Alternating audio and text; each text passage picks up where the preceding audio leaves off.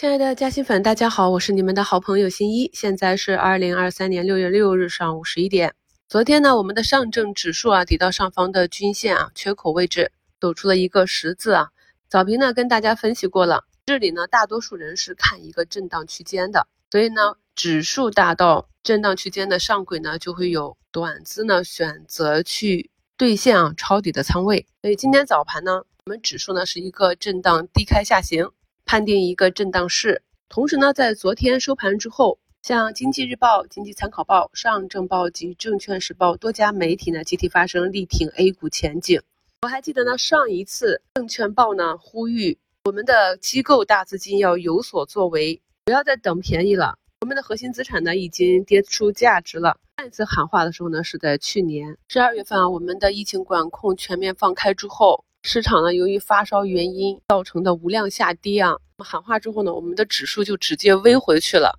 感兴趣的朋友可以去翻一翻过去的新闻啊。那么我也是在当时十二月二十三日午评里啊，给大家标题就写了：指数进入底部区域，按计划逐步回补仓位。看一下节目简介中的图一啊，我们的上证指数呢已经震荡上行了四个交易日了，指标上呢 MACD 呢也是马上金叉，所以呢在五月份各种经济弱复苏资金发不出去这样利空的情况下，我也是不断的给大家打气啊，越是情况糟糕，但是股价如果跌不下去的话，反而是股价和市场的一个底部的信号。昨天啊下跌拉回了这个宁德时代。也没有呢再破阶段性的新低。那目前呢股价出水啊，刚刚翻红，看一下股价是否能够止跌企稳。宁德的止跌呢是关系到创业板指数走出底部结构的一个关键要素。今天呢科创板指数呢是出现一个向下跳空的缺口啊，板块指数的缺口呢跟个股的观察方法是一样的，看一下呢何时能够补缺。今天上涨排名居前的板块，除了前期的这个通用人工智能、虚拟数字人扩散的影视院线、游戏传媒板块，人民网啊、中国出版啊、奥飞娱乐、金桥信息这些啊，再就是消费类的美容啊、啤酒饮料、家居啊、装饰建材这些，这些呢板块调整已经比较深。然后呢，再配合六幺八目前预售的数据，据说是超预期啊，箭牌家居、皮亚诺。都涨停了，像索菲亚、志邦、江山、欧派啊，也都是有四五个点的上涨。朋友们一定要理解啊，呃，能够支持板块或者个股走出一个中期行情的几个条件呢，就是股价和板块调整的周期够久，调整的幅度够深，估值呢被杀的较为便宜了，然后资金呢会进去慢慢的埋伏，再等到有。新闻事件题材或者国家政策支持持续的利好刺激，这样呢才有机会从底部慢慢的止跌企稳走出来。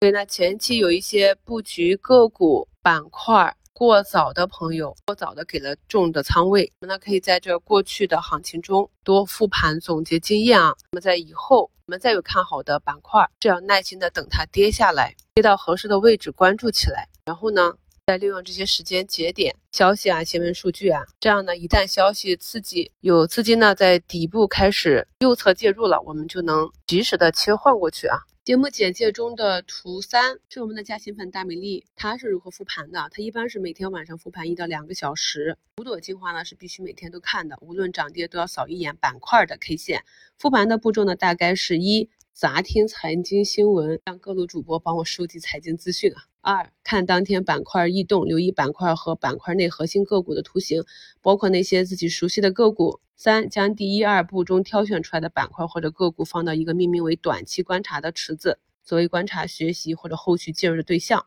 四针对自己手中的个股，再看看它的走势和各种指标有没有新闻公告，为下一个交易日做好短期预案。这套流程下来啊，不管是对自己的持股的第二天的操作，还是对短期标的的选择，都是比较完善的。很多朋友呢是习惯买入个股之后，平时呢不怎么去复盘。如果是长期跟踪一两只个股呢，至少说呢要每天去看一看公司的公告。没有时间看盘呢，可以在盘后以静态看盘的方式看一看它的 K 线。日线、月线、周线，这样呢，对它接下来一段时间的走势心中有数，就能够更好、更坦然的去接受市场的波动。图四呢是视频集成电路的龙头卓胜微，在它呢长期阴跌之后啊，底部第一根放量大阳线出来的时候，就在股评节目里跟大家去播报了。这个图上画的指标呢，学过我们西米课程的朋友应该都能看得懂啊。给大家贴这个贴图，就是希望能够帮助更多的朋友知道啊，你看好的公司应该在什么样的时间节点以及图形上开始重新关注啊。那么当他们出现底部异动的时候，我们以什么样的方式去介入？在介入的时候呢，应该如何合理的设置其一步一步的预期？达到预期呢，就按趋势持股；没达到预期或者弱于预期的。及时的做好出局，这可能是比较适合广大中小投资者的一种操作方法。熟悉的标的呢，持续的跟踪它公司的基本面和行业的情况，然后呢，等待机会，反复的去把握它的上升波段。也许说呢，跌到位了，你介入了，短期呢没有盈利啊，但是呢，比去看跌幅榜上这些不熟悉的公司突然间的下跌，也不知道该去该留，或者是高位博弈的这些公司，充满了很多不确定性啊。看今天跌幅榜上，跌幅排名居前的，跌了十几个点的都有五六只。还昨天涨停的杭州热电，今天直接按在跌停板附近摩擦。注册制之后，新股上市的第一天呢，大概率都是一个比较好的高抛点。像昨天下跌的 C 环宇啊，今天呢是继续下杀了九个点。还有昨天早评里讲到的走弱的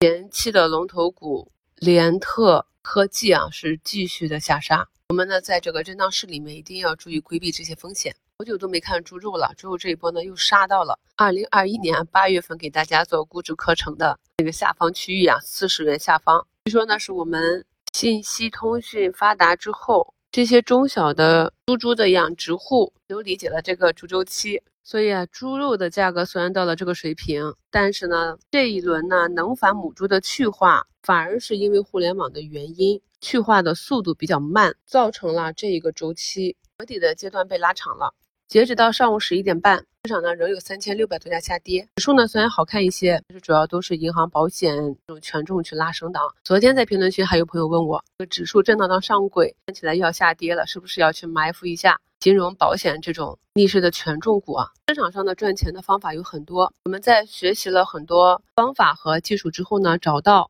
那么一两种让我们屡试不爽的方法，反复重复的去做即可。同时呢，也不要过于担心市场指数跌到下沿之后的下行风险。像我们的社保基金、汇金、正金、人寿保险啊这些某队啊持有的市值可是三四万亿呢，占 A 股总市值的百分之六点四四。我们都知道啊，单一的股东呢持股超过百分之五都算大股东了。所以指数这里啊，这么多年以来，在关键的时刻都是有神秘的力量来兜底护盘的。这是为什么？每一次呢？都敢安心大胆的抄底，我们的市场呢依旧是一个跷跷板行情。今天呢，这些非科技类的消费板块的上涨，就造成了苹果啊、集成电路，包括近期涨势很猛的 CPU、光模块板块的下跌啊。半导体设备这里呢，目前就只有存储芯片走的强于整个板块。上午盘面大致就是这样，祝大家交易顺利，我们下午收评再聊。